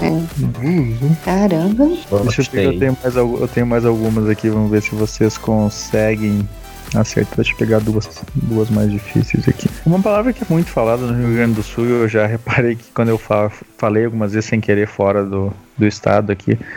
é, você sabe o que, que é guisado? Guisado. Sei. É um prato? É isso. Não.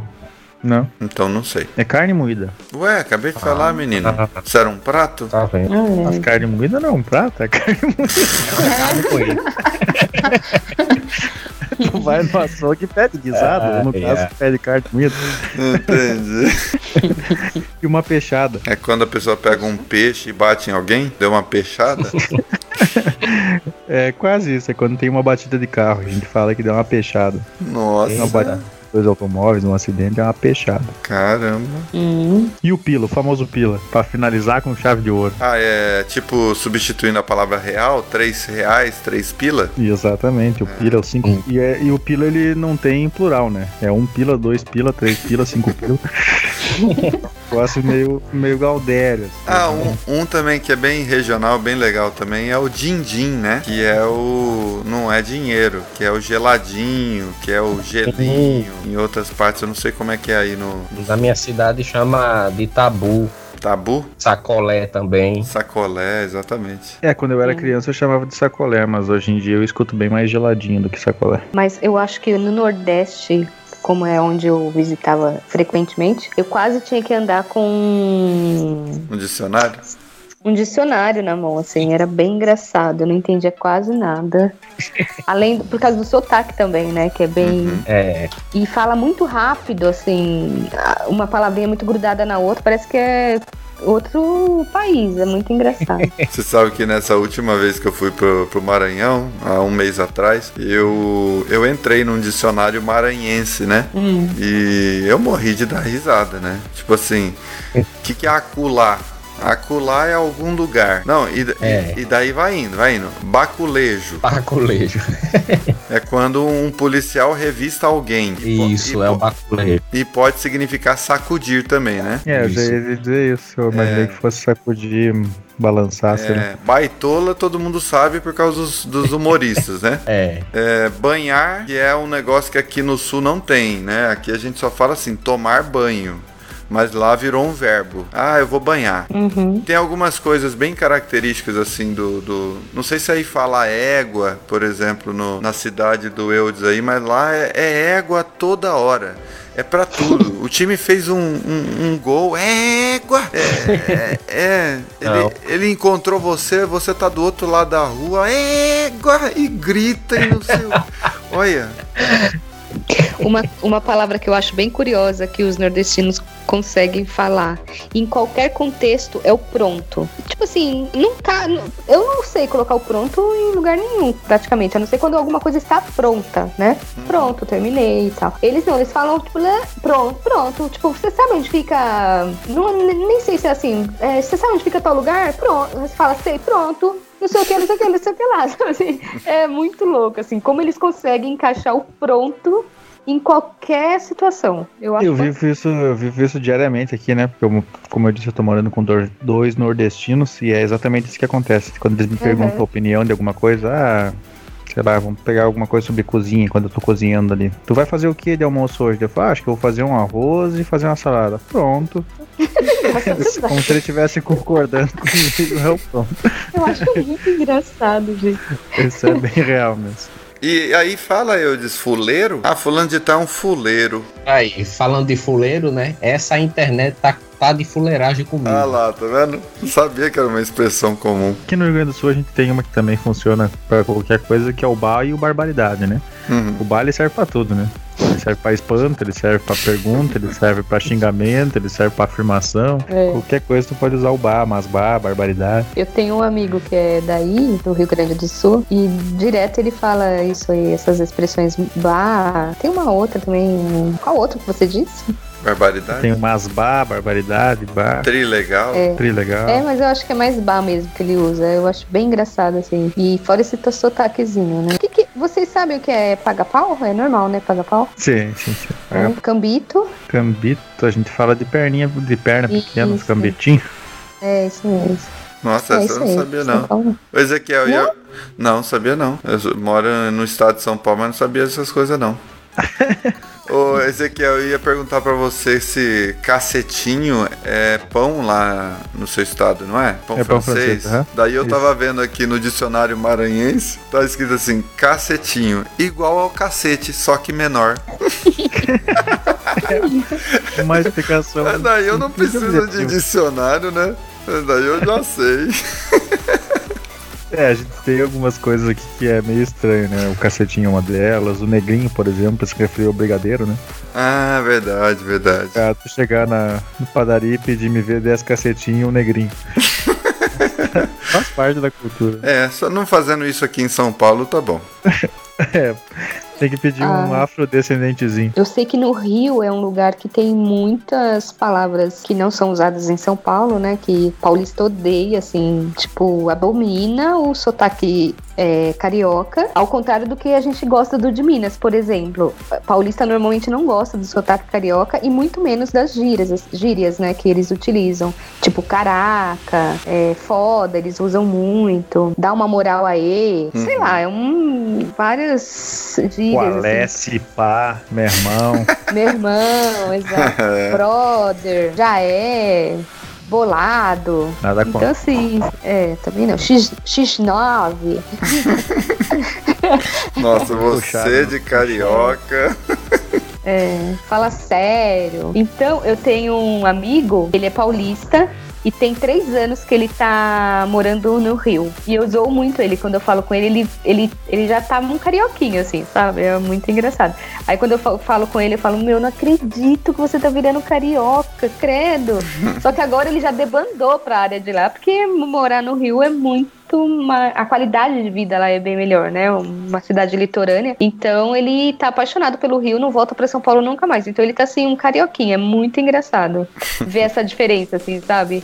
Massa. De onde que vem esse massa? Aqui em São Paulo a gente não costuma usar massa. Então, Eu é. percebo muito o Ezequiel falando e você, Rodrigo, É. massa. Então, Aqui a gente usa bastante. Então, é, é, tem coisas, por exemplo, que vão se misturando que a gente acaba nem sabendo de onde vem, né? Porque É. é esse, isso é que é legal, assim, do Brasil. É legal e não é ao mesmo tempo, né? A gente é um país de, de dimensões continentais e as migrações são muito comuns, né? Igual São Paulo. Você fala assim, ah, qual que é a identidade do paulista? Paulista é tudo misturado, né? Então, recebe muito. Quantos nordestinos já não foram para São Paulo? Por isso que quando eu vejo essas brigas culturais assim, é, eu acho muito tosco, muito besta, porque nós do, do sul do Brasil devemos muito, muito a todos os, os nordestinos, porque na verdade São Paulo não seria a cidade que é hoje, por exemplo, se não fosse essa migração dos nordestinos para São Paulo e se não fosse também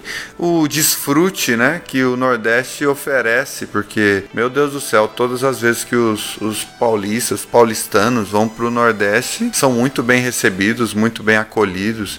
Eu acho assim muito muito bobo essa questão toda, né? Mas então assim, essa migração de uma região para outra acaba fazendo tudo se misturar e no final das contas a gente nem saber muito bem onde que vem determinadas expressões. É, ah, puxa, puxa vida. Eu não sei de onde que vem esse negócio. Puxa vida, massa, olha que massa, hein? Não sei o que. Às vezes eu fico pensando que é uma coisa meramente do- da minha família, mas às vezes é, é mais geral do que a gente imagina. né? É, Eu lembrei de um episódio, uma vez eu tava lá em Porto de Galinhas e um cara muito educadamente, um- ele fazia tatuagem de rena. E aí ele. Foram duas coisas assim que aconteceram muito engraçadas. E a- o material dele acabou no meio do, da tatuagem. Então, primeiro, né? Tipo, paulista nunca deixaria o material acabar no meio do trabalho, né? Imagina, né? E aí ele acabou, ele falou assim: vocês cuidam aqui das minhas coisas que eu vou lá em casa buscar mais material? Aí a gente ficou, hã? Tipo, confiou na gente em deixar com a gente o material de trabalho dele. E foi até a casa dele e retornou. Ele demorou uns 35 minutos, eu acho, não, não me lembro direito, mas ele demorou um tempo, retornou. Aí, muito educadamente, ele perguntou assim pra gente: é verdade que lá em São Paulo vocês têm um rio de bosta, que é o rio Tietê? É, lembrei. disso. Ele perguntou isso, mas ele foi muito educado, ele não, não, não tava zoando a gente, sabe? Ele, tava, ele foi educado. Aí, eu nós falamos, é verdade, a gente tem o rio Tietê, que é um rio poluído, mas ele é bosta mesmo, não sei. Curiosidade, assim, né? Porque imagina o que deve ouvir falar sobre o, o rio Tietê aqui. É, ele é poluído, não que ele tem bosta, ele tem bosta, mas fica só bosta assim, flutuando, não, né? Ele, ele é fedorento mesmo, né? Não, mas que coisa, ele todo assim curioso pra saber sobre o Rio Tietê, muito engraçado, gente. Enquanto a Nanda contava essa história, eu fiquei imaginando, né? Terminou ali os, enfim, né, os produtos dele, ele pediu pra ir, pra casa e durante 35 minutos, enquanto ele fez o caminho de volta pra casa pra buscar o resto da tinta, ele ficou imaginando como diabos eu vou perguntar se lá em São Paulo tem um rio de bosta. Eu fico imaginando como é que funcionou a cabeça dele, né? Pra ele tentar formular essa pergunta É. e chegar com a maior docência e perguntar se vocês É. vivem num rio de bosta. É Não, é-. Essa mesmo, foi muito legal. Não, e sem contar que assim, alguém falar a palavra bosta em determinada região, em determinado contexto, é absolutamente normal, né, etc e tal. Mas não sei se pra Nanda é assim, mas pra mim chega meio forte essa palavra, né? Sim, tipo assim, sim. ah, é. um rio de bosta, ainda que seja mesmo, um rio cheio de Aham. cocô. Parecia que tava xingando o Rio, mas não é. A Exatamente. dele era outra. Exatamente. Então é legal.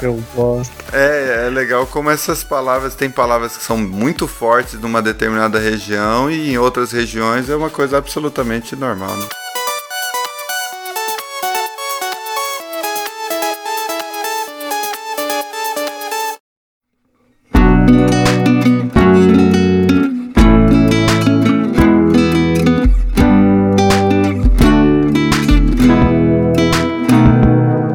Queria que a gente falasse agora sobre os artistas que saíram das regiões que a gente tá falando. Pode ser? Boa, boa. Você quer humilhar a gente Eu- agora, né? Eu, eu posso começar?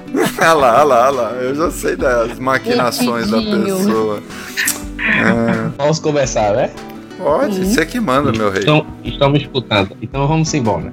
Artistas que saíram do Nordeste brasileiro. Eu dividi os artistas em três segmentos: os artistas da música, os artistas do humor e os artistas, não sei se eles queriam ser considerados assim, mas eu chamo de artistas que são da literatura brasileira. Na música nordestina temos os ícones, né?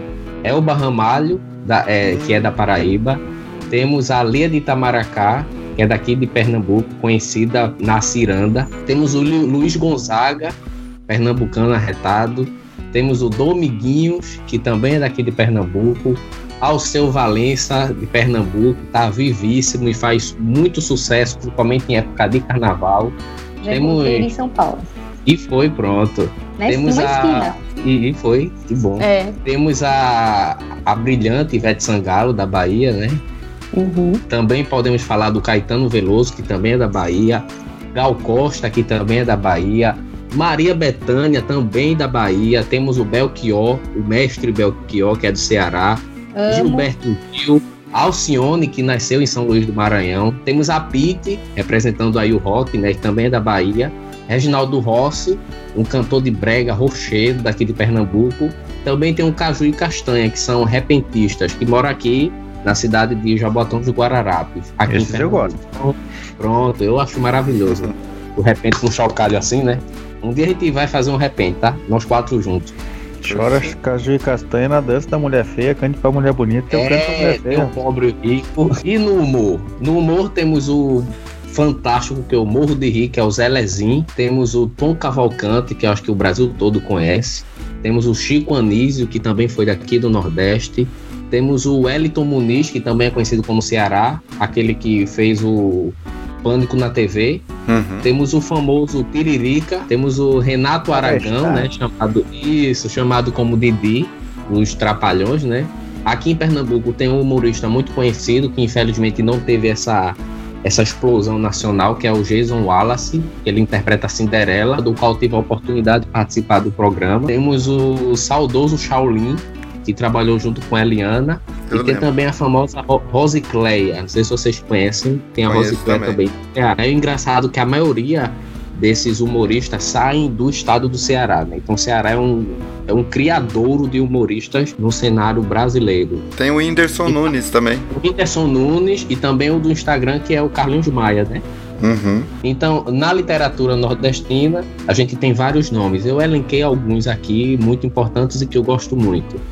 Primeiro de mente veio Clarice Lispector, que nasceu na Ucrânia, mas veio para cá muito novinha, né, recém-nascida.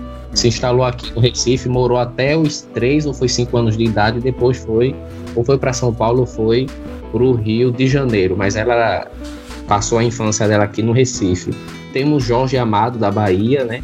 João Cabral de Melo Neto, daqui de Pernambuco, Graciliano Ramos, de Alagoas, com seu livro fantástico, que é Vidas Secas. Se Graciliano Ramos, temos Raquel de Queiroz, que é do Ceará, Ferreira Goulart, que é do Maranhão, o nosso querido Ariano Suassuna, né, o grande autor do Alto da Compadecida, que, era da, que é da Paraíba, Aloysio de Azevedo, com a sua obra magnífica, O Cortiço, ele era do Maranhão, temos o Patativa do Assaré, né, que é do interior do Ceará, que Patativa é um importante poeta popular nordestino que retrata em suas obras a vida do sertão, né, e muito da cultura nordestina. Temos o José de Alencar também, que é natural de Fortaleza, ele que deu início ao movimento romancista aqui no Brasil e é escritor de obras como Senhora, Cinco Minutos, A Viuvinha, e esses são alguns artistas que surgiram no Nordeste brasileiro. Ah, Não sobrou nenhum pra gente falar. Você já falou de todos? Vamos ver se tem uns 4 ou 5 aqui pra nós listar. Não, não. O, o Eudes tinha que encerrar essa lista dele aí falando hashtag chupa sulistas. Ai, vocês são uma onda. Ó, vou, vou, vou falar então do, do norte e do centro-oeste. É, os mais conhecidos, tá? Então, do, do norte, a gente tem a Fafá de Belém, que é do Pará. A gente tem a Fernanda Takai, que é do Amapá. Marina Silva, que é do Acre. Ai, o meu amor. É, também é o meu. Joelma, do Calypso. Gosto Pará. muito. Adoro, é. adoro. Gabi Amarantos, que é do Pará também. Beto Barbosa, que é do Pará. O Pará exportando muita gente. Maravilhas, maravilhas. É, Vinícius Cantuária, do Amazonas. Eu já não conheço tanto. Também não conheço. E do Centro-Oeste tem o Lucas Luco, Carolina Ferraz, Marcos Ibelucci, Uhum. Léo Jaime, Vanessa da Mata, que eu gosto muito inclusive, e Marília Mendonça. Hum. São essas, es- esses artistas aí dessas regiões. Gosto, gosto da maioria desses que você mencionou. Eu vou falar agora alguns artistas da hum, região sudeste, tudo bem? Certo. Legal. Rio de Janeiro. É, Eu não, não, vou, vou voltar, vou explicar, né? Que eu não fiz uma pesquisa tão ampla igual a do Eudes, que agora eu tô me sentindo preguiçosa nesse instante. Mas fiz uma, uma pesquisinha. Rio de Janeiro, Tom Jobim, Zélia Ducan, Pixinguinha, Rita Lee, Chico Buarque, Chico César e Cazuza. De Minas, Gustavo Lima, o jogador de futebol Pelé, o escritor histórico Antônio Francisco Lisboa ou Aleijadinho. A banda Skank, que são de Belo, Belo Horizonte, e a minha hum, mais maravilhosa poetisa Adélia Prado, que eu amo. Hum, E em São Paulo, o melhor piloto de corrida de Fórmula 1, Ayrton Senna, o escritor Monteiro Lobato, que nasceu na mesma cidade, no mesmo dia que eu,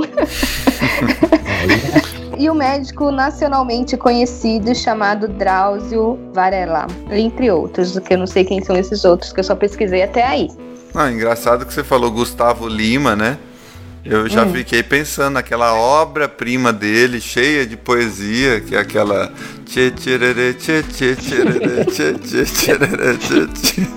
Gustavo Lina e você. Ai, ai. Quando a Nanda falou do Drauzio Varela, eu já, já me veio aquele áudio na, na cabeça dele lá. Tá certo. Quer dizer, às vezes não. É verdade. Quer dizer, às vezes não. É. O melhor áudio do Drauzio Careca. Trazer pra vocês o nome de duas das mulheres mais bonitas e famosas que o, o Brasil já teve, né? Que são do Rio Grande do Sul. A primeira é a Rainha dos Baixinhos, também conhecida como Xuxa Meneghel.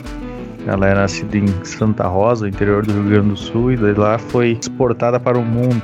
E talvez a mulher mais conhecida no mundo, né? Uma brasileira mais conhecida no mundo, a Gisele Bündchen, também gaúcha, trazendo aí eh, o poder da, né, e da mulher e a beleza da mulher gaúcha, né?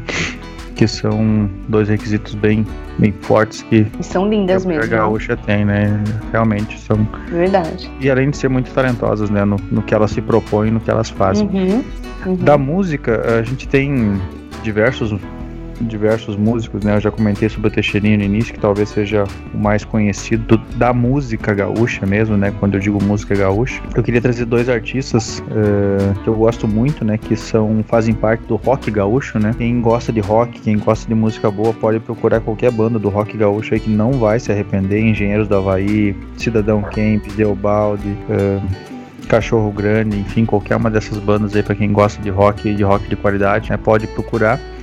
E teve dois artistas, né, que se juntaram, o guitarrista e vocalista da Cidadão Ken e o líder e baixista do Engenheiros do Havaí se juntaram e criaram o Pouca Vogal, né, que foi uma uma dupla, assim, se dá pra chamar, né, que durou de 2008 a 2012 e era composta pelo Duca Lendecker e o Humberto Gessinger. Então, se vocês ainda não escutaram, principalmente vocês que eu sei que gostam de música e de música boa, o Rodrigo que também é músico, né, procurem no no YouTube aí o Pouca Vogal e escute algumas músicas deles que é sensacional. Temos escritores muito famosos também. eh, vou botar dois nomes aqui que são dois que eu gosto bastante: o Érico Veríssimo e o Caio Fernando Abreu. E o Érico Veríssimo tem uma história interessante porque ele é primo do meu avô, então né, tem uma, uma, um sanguezinho do Érico Veríssimo correndo aí nas minhas veias também. Então, Puxa talvez isso que eu gosto tanto de escrever. E, Cara.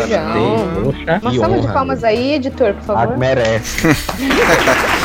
da ambição, eu mesmo bato. Que eu possa ter o talento que ele tem, né? Estamos tentando. E outro escritor que eu gosto bastante também, e apesar do seu jeito meio louco, né? É o Carpinejar. Ele é bem. tem um jeito bem, bem, bem forte, bem diferenciado de ser, né? Mas é muito bacana. Qual que é E a um profissão programa- dele?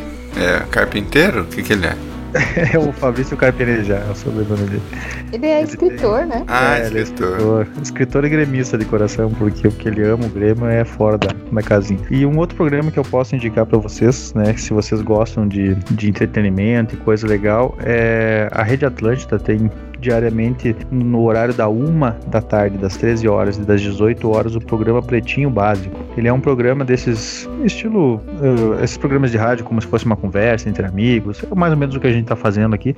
Então eles trazem temas atuais, curiosidades, piadas, enfim, é bem, é bem engraçado e é muito, muito legal. Então são vários artistas que são muito conhecidos no Rio Grande do Sul, né? Nem tanto fora. É o programa de rádio mais escutado no sul do Brasil, entre Rio Grande do Sul, Santa Catarina e, e Paraná. Então, se vocês tiverem interesse, quiserem procurar o Pretinho Básico, né, diariamente vocês podem escutar aí pelas, pelas internets da vida. É um programa bem interessante que vocês com certeza vão curtir bastante. Outro escritor que ficou bem famoso, né, que tá dando palestra no Brasil inteiro, até mesmo fora do Brasil. Ele é conhecido, acho que como Papaya Pop, aí pra fora, né, pra- fora do Rio Grande do Sul, que é o Marcos Pianges, então também é um escritor que começou aí no na, na TV e fazia parte do Pretinho Básico. Ele é um comediante muito legal e é um pai sensacional também. Então, se vocês quiserem ler um pouco sobre o livro dele, é o Papaya Pop, um livro que eu indico, é bem, bem interessante. Muito bom. Eu acho que o que esse episódio mais deixa evidente, assim, nesse tempo que a gente passou conversando juntos, é que o Brasil é realmente muito rico, muito lindo, cheio de nuances que nenhum outro país possui, porque nós somos realmente um país muito grande, muito diversificado, muito cheio de bons artistas, bons músicos. Por isso que não faz sentido nenhum essa essa coisa da baixa autoestima às vezes do brasileiro de querer ah, se sentir menor do que os americanos, do que os europeus, porque nós temos muita coisa boa a ser valorizada. Eu acho que a gente tem que ter um pouquinho mais desse orgulho saudável, né? Esse orgulho de ser brasileiro, porque conforme a gente foi conversando aqui, está muito claro que nós temos muito o que ensinar para o resto do mundo em relação a, a como viver de maneira criativa, como desenvolver a arte de maneira valiosa.